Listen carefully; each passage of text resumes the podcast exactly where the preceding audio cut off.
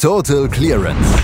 Der Snooker-Podcast mit Andreas Thies, Christian Ömicke und Kati Hartinger auf meinsportpodcast.de. Was ist es nur, dass Viertelfinals im Snooker an sich haben? Man kann es nicht anders sagen, aber es ist bei jedem oder fast jedem Turnier die beste Runde. Gestern waren die Scottish Open dran mit ihrem Viertelfinale und wir wissen, wer die letzten vier Spieler sind. Und darüber müssen wir natürlich reden hier bei Total Clearance auf mein Sportpodcast.de. Und das machen am Wochenende natürlich Kati Hartiger und Christian Oemicke zusammen. Guten Morgen, Kati. Guten Morgen, Christian. Ich finde, gestern war das ein extrem lustiger Tag. Ähm, das werden einige Spieler natürlich wieder anders gesehen haben, aber ich hatte echt so einen, so einen spritzigen Snooker-Tag ähm, mit sehr unterhaltsamen Matches, aber auch Sachen außerhalb des Tischs, die auch sehr unterhaltsam waren, wenn man nicht direkt dran beteiligt ist. Absolut. Wir, wir, werden drüber reden, auf jeden Fall, über was da auch neben dem Tisch abgegangen ist. Aber wir müssen erstmal über die Matches reden. Das Viertelfinal-Line-Up für mich ähm, richtig genial gewesen, schon vorher, vor dem, äh, bevor es gestern überhaupt losging. Ähm, ich denke mal, das ging euch ähnlich.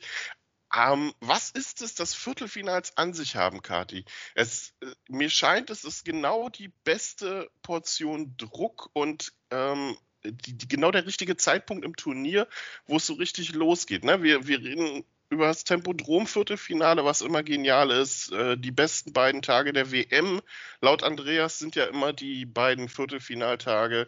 Und irgendwie sprechen wir ziemlich oft über richtig geniale Matches. Also diese Runde scheint genau die perfekte Art von Druck zu haben, um immer wieder geniale Matches abliefern zu können. Ja, erstens das und dann auf der anderen Seite ist auch jedes Match quasi schon garantiert interessant. Ja, weil du hast kaum mehr so diese totalen Favoriten in den Matches, denn auch der Underdog, wenn er denn im Viertelfinale ist, ist ja zu Recht im Viertelfinale. Ähm, und deswegen kann man dem oder ihr auch dann was zutrauen. Ja, und genauso haben wir das gestern auch gesehen. Ja, es, es gibt dann keine großen Überraschungen mehr, aber es gibt natürlich überraschend gute Leistungen trotzdem noch. Teilweise auch mal ein Leistungsabfall. Also da sind wirklich die Geschichten garantiert, weil dieses etwas monotone aus den ersten letzten Runden, ähm, na, wo, wo, doch dann die Wettquoten sehr, sehr eindeutig sind oft. Ähm, das kann halt im Viertelfinale gar nicht mehr sein und das genießen wir, bevor es dann im, im Halbfinale oft ein bisschen holprig wird, weil dann geht es ja dann schon um alles. Na, da steht auch nur noch ein Tisch in der Arena. Also das ist dann schon nochmal ein Schritt hin zwischen Viertelfinale hin zum Halbfinale. Ähm, ja, das macht, es macht einfach Spaß mit diesen Viertelfinals. Es macht wirklich Spaß. Vier Matches am Tag sind, finde ich, auch eine richtig gute Zahl. Man kann immer noch diskutieren, warum wir am Abend zwei Matches parallel haben müssen. Aber das sind ja auch am Ende des Tages Kleinigkeiten. Ne? Es, es, ist eine schöne Zahl an Matches, es ist eine schöne Zahl an SpielerInnen dementsprechend. Ähm, es ist, sind Leute, die einen Lauf haben, ja, die sich schon richtig reingesteigert haben in das Turnier. Es sind aber auch Leute, die wissen, es ist noch ein Stück zum Finale. Ne? Ich muss jetzt hier die Leistung konstant halten. Die wissen, es kann kein einfacher Gegner da sein. Und das ist das perfekte Rezept wirklich für diese Snooker-Magie. Ich finde, wir bräuchten mehr Viertelfinals. Eigentlich könnte man mal so ein Turnier entwickeln, was nur aus Viertelfinals besteht. Vielleicht hat man sich deshalb überlegt, die Q-School immer mit genau den Viertelfinals zu beenden. vielleicht, war so. das die, vielleicht war das die ganze Idee dahinter. Ähm, das Match, was gestern startete, war das Duell zwischen Judd Trump und Tapjaya Unu. Ähm, eigentlich recht clever gewählt, weil man dachte sich, hey, wir packen einfach die beiden schnellsten Spieler gleich mal in die erste Session rein als erstes Match. Dann brauchen Kyron Wilson und Gary Wilson nicht allzu lange zu warten. Ja, daraus wurde nichts, denn es wurde ein packendes Duell, was sich die beiden geliefert haben. Und stell dir vor, du spielst sechs hohe Breaks, darunter zwei Centuries und gehst am Ende trotzdem als Verlierer vom Duell. Und ich muss sagen, so angefressen oder so ähm, innerlich brodelnd, wie Judd Trump gestern sein Interview nach dem Match gegeben hat, habe ich ihn lange nicht gesehen. Ja, das wär, war ja mir auch gar kein Interview. Ne? Also er hat nur gesagt, ja im Wesentlichen, dass es einfach total bitter ist als Niederlage jetzt und ist dann wieder gegangen. Ja, ich glaube, der Judd Trump, der macht sich langsam Sorgen um sich selbst, Christian. Ich glaube, der ist absolut unzufrieden mit seiner Saison bisher und vielleicht fehlen ihm auch so ein bisschen die Perspektiven, um das jetzt wieder rumzureißen, das Ruder, wobei wir hier auf einem sehr hohen Niveau meckern, da wir wissen, ja Trump in einer absoluten Formkrise diese Woche. Deswegen hat es jetzt auch nur fürs Viertelfinale und da eben für sechs hohe Breaks gereicht. Das ist tragisch. Man muss den Mann auch verstehen. Nein, also ernsthaft, der hat jetzt, der hat jetzt offenbar mit irgendwas zu kämpfen, der Judge Trump. Ähm, der, der, ist nicht zufrieden und ich hoffe, dass er das für sich auch in den Griff kriegt und sich aber auch nicht so überfrachtet, weil, komm, es war jetzt ein schönes Viertelfinale, an dem er beteiligt war. Es war ein richtig gutes Match. Ich finde, es war die ähm, Definition von kurzweilig eigentlich. Ja, die haben schon auch mal ein paar Safeties gespielt, ein paar Snooker gelegt und so, aber an sich war das ein, ein schöner Schlagabtausch von Breaks, von Einsteigern, ähm, von der absoluten Snookerkunst, dass ich mich jetzt hier, wenn ich auf das Scoresheet schaue, gerade ein bisschen wundere, dass bei Tepchai und Nu eigentlich nur zwei Breaks von mehr als 50 Punkten stehen, denn gefühlt war der auch sehr, sehr flüssig unterwegs, nur hat der halt meistens dann äh, zwei Breaks oder sowas pro Frame gebraucht. Ja, er hat äh, eigentlich das gesamte Match über reagiert. Und ähm, das ist vielleicht auch etwas, was Judd Trump am Ende dann so ein bisschen, ja, den Frust hat überhand nehmen lassen äh, im Interview, in Anführungsstrichen, wenn man es so nennen möchte. Also, äh, Tapjanu ist zwar in Führung gegangen, zweimal, aber Judd Trump war eigentlich stets der etwas stabilere, der bessere Spieler. Hat immer hohe Breaks gespielt, zwei Centuries ja auch zum Mid-Session-Interval schon gehabt. Ähm, trotzdem stand es dann nur 2 zu 2. Danach ging es auch munter weiter und Judd Trump legte dann ja auch immer vor, führte 4 zu 3 Tapcheronu gleicht wieder, nun seinerseits mit einem Century aus, mit einer 104 und Kati, ja, dann kam der Decider, in dem sich Judd Trump wahrscheinlich vorkam, warum bin ich hier eigentlich? Ich habe sechs hohe Breaks gespielt, warum muss ich hier in den Decider gehen? Und Tapcheronu hatte das Match dann auf dem Silbertablett und was macht Tapcheronu dann? Das, was er, ich glaube, irgendwo gelernt hat. Also niemand kann schwarz oder schwarze Bälle so schön verschießen wie Tapja Nu. Ja, und das halt mit Vorliebe, wenn er davor irgendeinen total brillanten Ball gespielt hat. Oder auch fünf brillante Bälle, völlig egal. Das ist der perfekte Zeitpunkt, um dann richtig blöd schwarz zu verschießen. Meine Güte, da lagen wir doch alle schon mit Chepchai und No zusammen unterm Tisch. Ja, denn irgendwie gönnt man es ihm dann ja auch. Ich meine, der hat so zu kämpfen mit der Rangliste und man fragt sich immer, warum. Dann spielt er so einen Ball und man fragt sich nicht mehr, warum, Christian. Ja? Das ist ähm, einfach so ein bisschen die typische Karriere von, von Tepchai Onoda in, in solchen Bällen, die er da verschossen hat. Ähm, und Judd Trump, ja, äh, was, was macht er in diesem Entscheidungsframe? Das Problem in dem gesamten Match für Judd Trump war eigentlich, dass er machen konnte, was er wollte und Tepchayono blieb trotzdem irgendwie dran. Der blieb, der kam trotzdem nochmal an den Tisch. Ne? Der, der, der hatte trotzdem nochmal eine Chance. Das war wirklich der trotzdem Spieler des gestrigen Tages. Der Judd Trump konnte dem hinwerfen, was er wollte. Am Ende des Tages hat es nicht gereicht. Und dieser Entscheidungsframe, dadurch, dass das Match so kurzweilig war, ähm, fand ich das super, dass es einen Entscheidungsframe gab. Ich glaube, wie alle. Und dann ging der ja immer weiter, Christian. Der ging ja immer weiter, der Entscheidungsframe. Dann ging es plötzlich auf die Farben. Ja, dann wurde es noch mal richtig knapp und dann wurde es ja sogar noch viel knapper. Es wurde noch viel knapper, denn nachdem Onu diese Schwarze ja, die das Match bedeutet hätte, verschossen hat, glich Judge Trump mit dieser Schwarzen aus. Es gab eine Respotted Black und äh, Tapcha Onu wählte einen, ja, nicht ganz so brillanten Anstoß dabei, äh, war nicht so wirklich äh, safe, was er da gemacht hat. Und Judge Trump ging dann einen Ball an und ich würde sagen, den Loch der normalerweise in dieser Situation tatsächlich in, ja, sagen wir mal so acht von zehn Fällen. Er lochte ihn nicht. Es war ein langer Ball in die gelbe Ecktasche. Ähm, und ja, was macht Schwarz? Bleibt vor der Tasche liegen. Tapcher und Nu sagt Danke.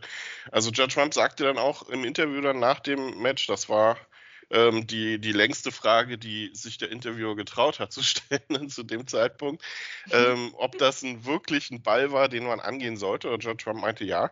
Und ich bin auch der Meinung, dass das locht ja normalerweise. Also das war schon, weiß ich nicht, so. Und der war auch nicht knapp. Also äh, das, äh, der, die, die klapperte nicht, sondern die ging in die Bande rein, davor der Tasche. Also das ist so ein Ball, ich glaube nicht, dass Judd Trump erwartet hat, dass er den verschießt und vor allem dann auch so verschießt. Also ich glaube, Tapcha und Nu, es ist egal. Er steht in der nächsten Runde, er steht im Halbfinale und jetzt können wir uns doch auch mal über den Thailänder freuen, oder? Also ähm, Tapcha Unu ist ja auch jemand, der, äh, der darf dann auch gerne mal wieder so eine, so eine Runde erreichen, finde ich. Oh, natürlich, natürlich. Ich sag's ja. Natürlich war Judd Trump gestern irgendwo trotzdem vielleicht der bessere Spieler, aber Judd Trump spielt halt so schön flüssig, dass bei dem so ein 30er-Break oder so, es wirkt für mich schon wie ein 80er-Break, ähm, weil das einfach diese Dynamik hat, dass es quasi schon wurscht ist, wie viele Bälle er locht. Ähm, äh, das Problem ist halt äh, schwarz im Entscheidungsframe.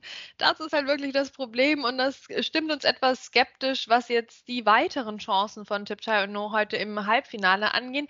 Gleichzeitig ist das vielleicht so auch eine herausragende Chance für ihn, mal wieder ein Turnier zu gewinnen. Es kann ja nicht immer nur das German Masters sein.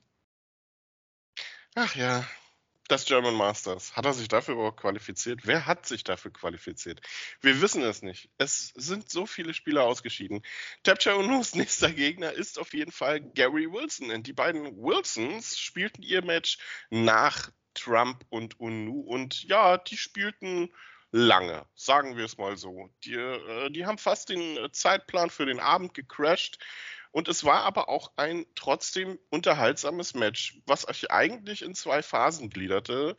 Ähm, nämlich zum einen in das wirklich knappe Duell vor dem Mid-Session Interval, in dem sie sich die Frames gegenseitig wegnahmen, mit einer 3 zu 1 Führung von Cameron Wilson, zum Mid-Session-Interval und dann einer zweiten Matchhälfte, in der, ich weiß nicht, stand da ein anderer Karen Wilson? Also irgendwas muss mit dem im Mid-Session-Interval passiert sein. Das war ganz komisch, dieses Match. Ja, Gary Wilson nachher auch hat sich fast entschuldigt bei Karen Wilson, ne, dass er so schlecht gespielt hat und deswegen den Namen Karen so auf sein Niveau runtergezogen hat. Das ist auch wieder übertrieben. Ja, Gary Wilson hat dazu viele Trump-Interviews geguckt, also von Judd Trump meine ich, ähm, und, und, ist jetzt hier auch schon auf dem Trip, dass er so schlecht Snooker spielt. Meine Güte, du bist im Halbfinale und hast das jetzt noch gewonnen. Bisschen positiver, bitte. Das ist dieser neue Trend bei den Snookerspielerinnen. Ich möchte diesen Trend nicht, Christian. Freut euch doch mal ein bisschen, seid doch mal ein bisschen selbstbewusster. Aber gut, das äh, hört der Gary Wilson jetzt natürlich im Podcast hier bei Total Clearance und wird das entsprechend anpassen. Ähm, es war ein kompliziertes Spiel. Also genauso kurzweilig wie das ähm, Judd Trump gegen Tim No Match war, war das Arbeit. Das war von Anfang an Arbeit. Es waren tolle gestohlene Frames dabei. Da war nicht sicher, bis nicht na, wirklich wie in der Kneipe der gesamte Tisch schon abgedeckt ist, wieder für den nächsten Tag. Ähm, es war kompliziert. Nach dem Mid-Session Interval wurde es immer komplizierter. Die Breaks wurden immer weniger, aber vor allem halt auf der Seite von Karen Wilson, der nach dem Mid-Session Interval keinen einzigen Frame mehr gewonnen hat, obwohl er die Chancen definitiv hatte. Gary Wilson hat es durchgezogen. Ne? Wir waren in der Kneipe, wir haben uns reinversetzt gefühlt und Gary Wilson hat ihm dann ein paar ordentliche Breaks um die Ohren gehauen, unter anderem die 74 im letzten Frame war er sehr, sehr stark. Aber dann vor allem halt auch einfach seine Chancen, seine Chancen äh, klinischer genutzt, als das Kyle Wilson tun konnte. Und ich werfe dem Kyle Wilson mal wieder das vor, was ich ihm oft vorwerfe. Er hat es nicht geschafft, dem Match seinen Stempel aufzudrücken aufzudrücken. Er hat sich von Gary Wilson in dessen äh, Heimat, in dessen Spielstil reinziehen lassen, vor allem nach dem Mid-Session Interval. Er konnte da nicht ausbrechen und deswegen ist er mit 3 zu 5 nach Hause gegangen und hat wieder mal einen Titel nicht gewonnen. Ja, aber ich, ich glaube, also Karen Wilson ist, spielt eigentlich eine recht gute Saison. Also er hat das European Masters gewonnen. Jetzt gestern war er irgendwie auf der falschen Seite in einem ja sehr merkwürdig ablaufenden Match. Also ähm, ich weiß nicht, wie es dir da ging, aber es war schon sehr komisch anzuschauen, was da teilweise nach dem Mid-Session Interval passiert ist. Und ja, dass Gary Wilson sich so erklären musste, in Anführungsstrichen, warum er denn dieses Match gewonnen hat, das ist schon sehr kurios anzuschauen. Ähm, und jetzt haben wir ein Halbfinale bei einem Weltranglistenturnier zwischen Tapjayer und Nu und Gary Wilson. Also zwei Spieler, die man da gut und gerne hinpacken kann. Aber ich muss sagen, wenn du mir jetzt anhand der letzten, des letzten Jahres genau diese beiden für dieses Halbfinale genannt hättest, ähm, ich hätte dir einen, einen guten Nervenarzt nahegelegt. Naja, gut, also ich meine, das ist wirklich nicht die, die, das Statement, zu dem ich jetzt einen Kommentar abgeben kann, weil wir erinnern uns daran, dass ich ähm, vor Beginn der letzten Saison die Karriere von Gary Wilson für beendet erklärt hatte und daraufhin ist er im Finale der British Open gelandet. Also in dem Sinne ist es jetzt wirklich Zeit für Gary Wilson in den Ruhestand zu gehen, Christian. Das sieht man diese Woche eindeutig. Ähm, das wird ein sehr interessantes Halbfinale heute gegen Tapchai Ono, der endlich mal wieder in einem Halbfinale auch ist die Frage ist halt, wer von den beiden äh, kann den anderen Halbfinalisten, den anderen Finalisten dann äh, schlagen. Ja? Also ich weiß gar nicht, wen ich jetzt lieber im Finale sehen würde, dass das spannend wird. Ähm, ich glaube, das wird heute wirklich ein, ein Clash der, der Spielattitüden zwischen den beiden, zwischen Tim Turner und, und Gary Wilson das wird eigentlich für Gary Wilson wieder so ein Spiel wie gegen Kyron Wilson, wo es darauf ankommt, wer dem Spiel den Stempel aufdrückt. Und das, das, möchte ich wirklich sehen heute, wie die beiden miteinander rangeln. Ob das jetzt hier Hochglanz, Hochgeschwindigkeit-Snooker wird oder ob wir wieder hier die kleinen Breaks und die, die Kneipenphilosophie rausholen. Äh, ich finde beides gleichermaßen charmant. Ich habe da gar keine Meinung zu, aber das wird ein sehr interessantes Duell. Was zum Teufel, du Bastard? Du bist tot, du kleiner Hundeficker. Und dieser kleine Hundeficker, das ist unser Werner. Ein ganz normaler Berliner Kleinstkrimineller, der dann aber im Knast das Ding seines Lebens dreht. Una Fantastica Risetta Perla Pizza. Er klaut seinem Zellengenossen ein Pizzarezept. Aber nicht irgendeins. Und mit dem eröffnet Werner dann die beste Pizzeria Berlins. Doch Werners Glück ist nur von kurzer Dauer. Denn es hagelt Probleme. Werners Pizzaparadies. Erstmals großes Kino- und Podcast-Format. Mit fetter Starbesetzung. Alina But, Kida Ramadan, Edin Hasanovic, Oliver Koritke, Ralf Richter, Ben Becker, Winfried Glatzeder, Anna Schmidt und viele mehr. Abonniert die Scheiße. Jetzt macht schon, mach! Das Schöne ist ja, einer von beiden muss gewinnen. Also wir werden einen Sieger haben. Es kann, sie können sich nicht dagegen wehren. Heute 14 Uhr wird es losgehen. Best of 11. Tapcha Undu gegen Gary Wilson. Wirklich sehr spannender Schlagabtausch. Das andere Halbfinale dann um 20 Uhr bestreiten zwei Spieler. Ja, die, ähm, wo, wo der, der, die Vorzeichen vielleicht etwas klarer sein könnten. Ähm, zum einen bestritten gestern zwei Spieler das äh, ja von dir schon etwas angeprangerte zweite Match, was dann parallel läuft in der, äh, der Abendsession. Joe O'Connor gegen Ricky Warden. Ähm, und Ricky Warden, muss ich sagen, hat dann gestern leider nicht seine gute Form zeigen können. Aber was macht denn bitte Joe O'Connor in dieser Woche? Fantastische Leistung von ihm und jetzt steht er im Halbfinale. Und das freut uns doch so für ihn, oder? Wir, wir sind ja schon seit Jahren eigentlich Joe O'Connor-Fans und meistens fragen wir uns, warum wir das sind, ja, weil er doch das Talent dann so oft nicht abruft. Aber diese Woche tut er das und das Lob von Mark Williams, das muss man sich auch erstmal verdienen, ne? dass, dass äh, kaum jemand schon mal jemals so gut gegen ihn gespielt hätte wie Joe O'Connor da am Ende des Matches. Ach, meine Güte, das macht doch Spaß. Das sind doch wieder diese Snooker-Märchen, für die wir auch irgendwo diesen Sport halt lieben. Und das Märchen ging ging gestern weiter und überraschend ungefährdet. Na, nach der Woche kann man das durchaus für möglich halten, dass Joe Connor den Ricky Walden schlägt. Aber so mit 5 zu 1? Meine Güte. Und dann, wie immer, wurde Joe Connor gegen Ende des Matches noch stärker. Ja, da hat er die, die 127 nur ausgepackt und die 81 in den letzten beiden Frames, da kam der richtig in den Spielfluss rein. Also der Junge fühlt sich jetzt richtig wohl auf der großen Bühne und das sei ihm absolut gegönnt. Ja, was hat Ricky Walden eigentlich gemacht? Ricky Walden hatte so ein Spiel, wo er mal wieder so, so 40 Punkte gesammelt hat im Frame und dann hat er sich den Frame halt noch nehmen lassen. Ja, das ist schwierig. Wenn Ricky Walden irgendwie es nicht schafft, diesen Gang einzulegen, der ihn über die 50 Punkte bringt, dann sind das oft Matches, die ganz, ganz katastrophal laufen für ihn. Wenn er es schafft, diesen Schalter umzulegen, dann spielt er meistens eher so einen 150er Break. Ähm, das hat gestern gar nicht funktioniert und das muss sich Ricky Wall natürlich vorwerfen lassen, dass er sich zu keinem Zeitpunkt irgendwie dieses Match reinbewegt hatte, vom 1 zu 1 mal abgesehen. Ne, dritter Frame, fette Chancen, vierter Frame, fette Chancen und dann hat er sich komplett abgeschalten, offenbar. schwierige Vorstellung von Ricky Walden. Ja, ich würde ihn ja auch gerne mal wieder mit der Trophäe sehen oder so, aber das war gestern einfach gar nichts. Das war die schlechteste Viertelfinal-Performance von allen eigentlich. Ja, leider. Ähm, muss man so sagen. Ricky Warden aber, ich habe das Gefühl, auf einem sehr guten Weg. Also zumindest, wenn man ihn jetzt mal öfter in Viertelfinals, Halbfinals sieht, ist der auch schon eine schöne Sache. Die Frage für Joe O'Connor ist jetzt natürlich, ähm, so brillant hat er jetzt ja auch nicht gespielt, ähm, mal so von den letzten zwei Frames abgesehen. Äh, wie viele Chancen hat er heute? Denn sein Gegner wird Neil Robertson sein, der jetzt der letzte verbliebene Top boah, 25, Top 30 Spieler ist, in Anführungsstrichen.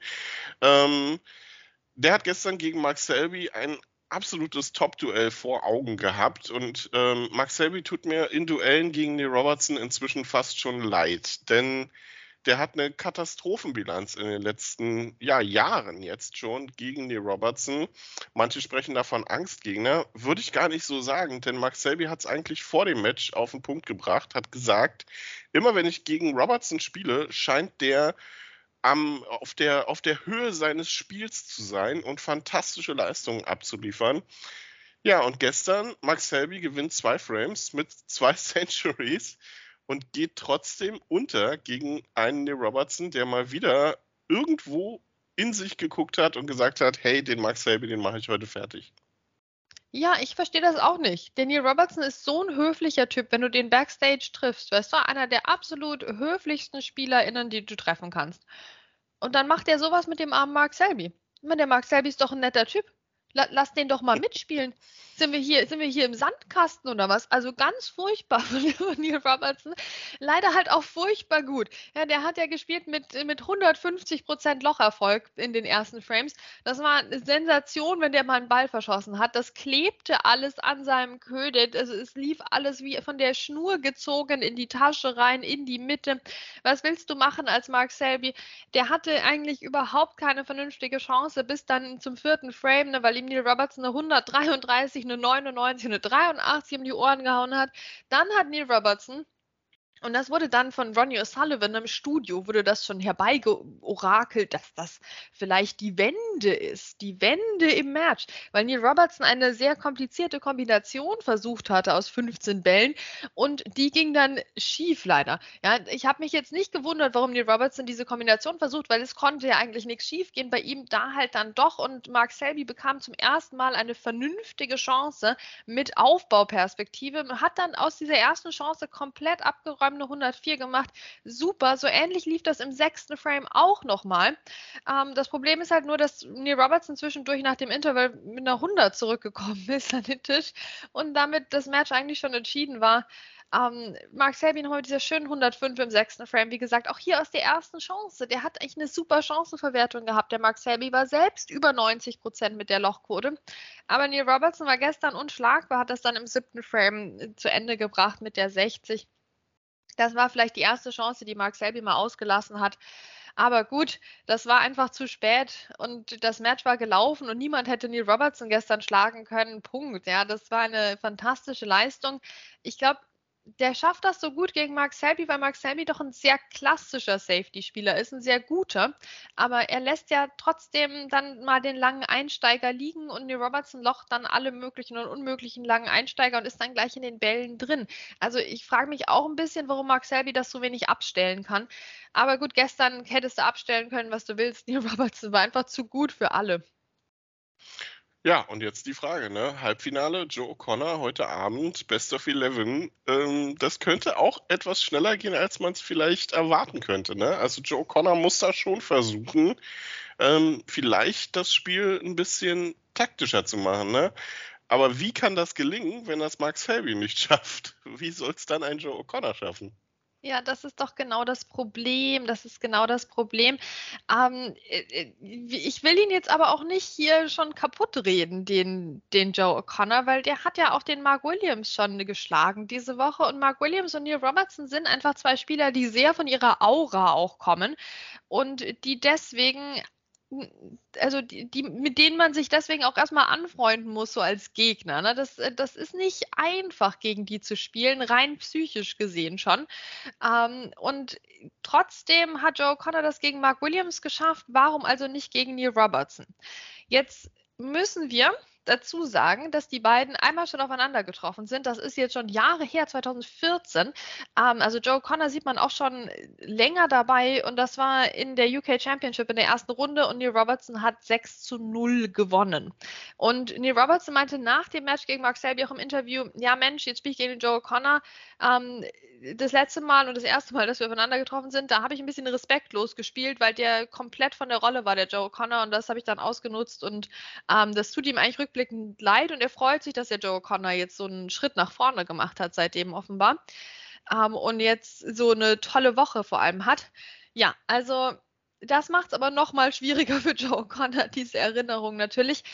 Ich glaube, die einzige Chance für Joe Connor ist, dass er es nicht zulässt, dass Neil Robertson schon mit 4-0 in Führung liegt zum Mid-Session Interval, indem er sich irgendwie da reinkämpft in dieses Match, indem er sich ranhängt an den Tisch. Aber das musste er gegen Ricky Walden auch machen und da hat er es geschafft. Also ich würde den Joe Connor jetzt mal nicht abschreiben, zumal Neil Robertson ja von dieser Gala-Leistung her auch mal vielleicht auf ein normaleres Niveau zurückfallen wird, wie das ja oft der Fall ist. Nach dem super Auftritt kommt dann ein durchschnittlicher Auftritt.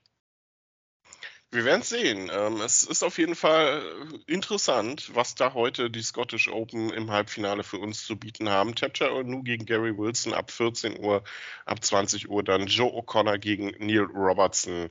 Wir kennen also noch nicht die Finalisten. Wir wissen sie noch nicht, die Finalisten der Scottish Open. Aber es gibt so viele Dinge, die man nicht weiß im Snooker.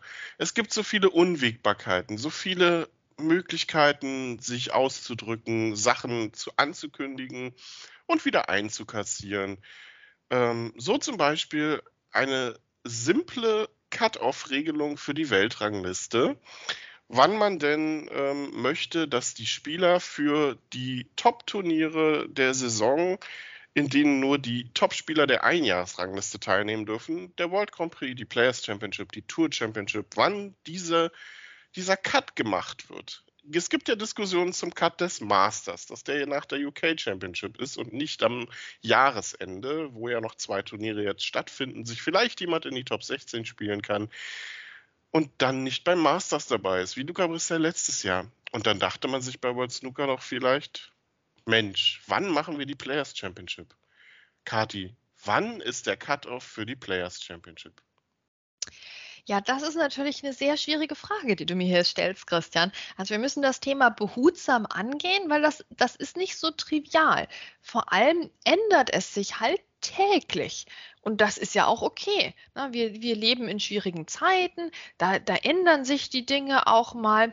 Völlig klar, da muss man mit Ruhe und Gelassenheit agieren und einfach täglich die Spielregeln auch, auch ändern. Ja, weil die, die Players Championship ist halt ein wichtiges Turnier und da musst du nicht unbedingt wissen, wann, wann du gewinnen musst, um da reinzukommen.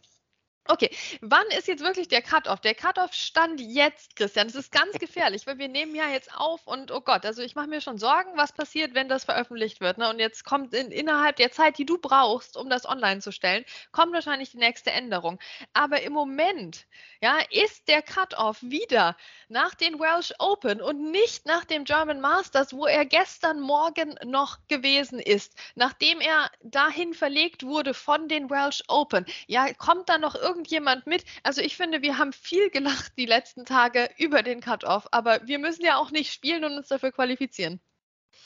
Ja, absolut. Also die Entscheidung äh, den Cut-Off eventuell nach vorne zu verlegen, nämlich ein Turnier eben nach dem German Masters, um etwas mehr Planung zu haben, als den Spielplan unter Umständen erst nach dem Finale der Welsh Open schon für den nächsten Tag erstmal irgendwie fertig machen zu können, weil da die Players Championship ist. Die Idee ist ja vielleicht gar nicht so schlecht, aber den Verantwortlichen bei WST scheint dann doch aufgegangen zu sein, dass so eine Regelung für ja durchaus auch ein wichtiges Turnier, wo nur die besten 16 Spieler der Saison teilnehmen, mitten in der Saison vielleicht auch nicht so genial ist. Also ähm, Gutes und Schlechtes an dieser Entscheidung, aber so ein Hin und Her ist natürlich von Professionalität dann auch ein Stück weit entfernt. Ja, mir tut da auch immer das Social Media Team und das Presseteam von World Snooker Tour leid. Ne? Weil die entscheiden das ja nicht. Die müssen das aber kommunizieren. Die dürfen sich da ein lustiges Bildchen aussuchen und ein paar Emojis, ne, um zu kommunizieren, dass mitten in der Saison der Cut-Off verschoben wurde. Also das ist wirklich ein sehr, sehr undankbarer Job ähm, für die Jungs dort in der Zentrale. Meine Güte. Ja, ich halte es mal mit Mark Selby. Also es haben ja einige Spieler, hatten ja einen Aufschrei produziert. Also Mark Williams natürlich allen voran, aber auch in besserer, besser lesbarer Form dann von Mark Allen, von Judd Trump. Mark Allen sticht da noch so ein bisschen heraus, indem er ja komplett, also dem kann es ja total wurscht sein. Also, die können den Cut-Off hinlegen, wo sie wollen, der wird dabei sein, weil Mark Allen ist der Spieler der Saison. Aber auch er fand das irgendwie uncool, ähm, berechtigterweise. Mark Selby hat dann die entscheidende Frage gestellt: Wer macht diese Entscheidungen? Wer trifft solche Entscheidungen? Ja, also ich meine, das, das muss man sich doch mal auf der Zunge zergehen lassen. Wir haben einen Cut-off, der feststeht seit vor der Saison und dann ändern wir ihn plötzlich mal und ich verstehe auch das Anliegen dahinter, aber wa warum ist uns dieses Anliegen nicht vor der Saison klar geworden, so vor Veröffentlichung des finalen Kalenders? Na, also das allein ist ja schon immer ein Thema, wann haben wir überhaupt den finalen Kalender? Gibt es überhaupt jemals einen finalen Kalender? Schwierig, schwierig. Aber spätestens dann, ne, wenn, wenn du den Kalender mal für final hältst, dann könntest du doch da drauf gucken, da könntest du doch sehen, ach, guck mal, da ist nur ein Tag dazwischen, eine Nacht dazwischen. Vielleicht nicht so gut, vielleicht, vielleicht legen wir es nach vorne und dann alle ne, frisch im Sommer, die Saison ist noch unbefleckt, ja, dann denken sich alle, ja, das ist doch eine sehr gute Idee, besser zu planen und so und alle finden das toll. Aber nein, du machst das jetzt plötzlich während der Saison. Du machst es vor allem nach der German Masters Qualifikation, wo alle Top 16 Spieler rausgefallen sind, die sich dringend für dieses Turnier qualifizieren wollen. Ähm, du machst es während eines laufenden Turniers und ich meine nicht während der Vorqualifikationsrunde zwischen zwei Wildcards, sondern während des total laufenden Turniers, was ja auch wieder für die Rangliste zählt, wo gerade auch wieder alle Top SpielerInnen, die sich dafür qualifizieren wollen, in Action sind. Und dann kommunizierst das und dann kommt Mark Williams und macht dich darauf aufmerksam, dass du hier gerade die Spielregeln änderst, während das Spiel schon sehr, sehr lange läuft und fast vorbei ist. Und dann denkst du doch nochmal nach, offenbar. Dann denkst du doch nochmal nach, offenbar. Ja, also es ist sehr kurios. Es hat auf jeden Fall zumindest für viele Lacher gesorgt. Und ich muss aber auch sagen, ähm, wenn man eine doofe Entscheidung trifft, muss man auch den Arsch in der Hose haben, zu sagen, hey, das war doof, wir nehmen es dann zurück. Also auch das ist ja durchaus in Ordnung. Aber vielleicht dann den Kalender in der nächsten Saison 2023, 2024 dann doch mal ein bisschen besser schon von vornherein im Blick haben. Wir haben jetzt auf jeden Fall eine halbe Stunde hinter uns schon uh. in diesem Podcast. Wir hoffen, äh, ihr hört uns trotzdem noch zu und ihr hört uns dann hoffentlich auch morgen wieder zu, denn dann wird es um die ja hoffentlich fantastischen Halbfinals gehen, die sich heute vier Spieler liefern werden. Joe O'Connor, Neil Robertson, Tapcha Onu und Gary Wilson. Und wir werden morgen dann natürlich drüber sprechen, wer das Finale erreicht hat und wie das zustande kam. Vielen Dank fürs Zuhören, vielen Dank, Kati, und bis morgen. Ich habe mich natürlich schockverliebt, weil die war wirklich ganz, ganz klein. So begann die Mensch-Hund-Beziehung zwischen Christina und Tierschutzhund Frieda. Und wie es danach, nach dem ersten Moment der Verliebtheit, so weiterging und welche Klippen es danach zu umschiffen galt, das hört ihr in der neuen Ausgabe von Iswas Dog, dem Podcast für harmonische Mensch-Hund-Beziehungen. Iswas Dog? Mit Malte Asmus. Überall, wo es Podcasts gibt. Total Clearance der Snooker-Podcast mit Andreas Thies und Christian Oemicke auf meinsportpodcast.de.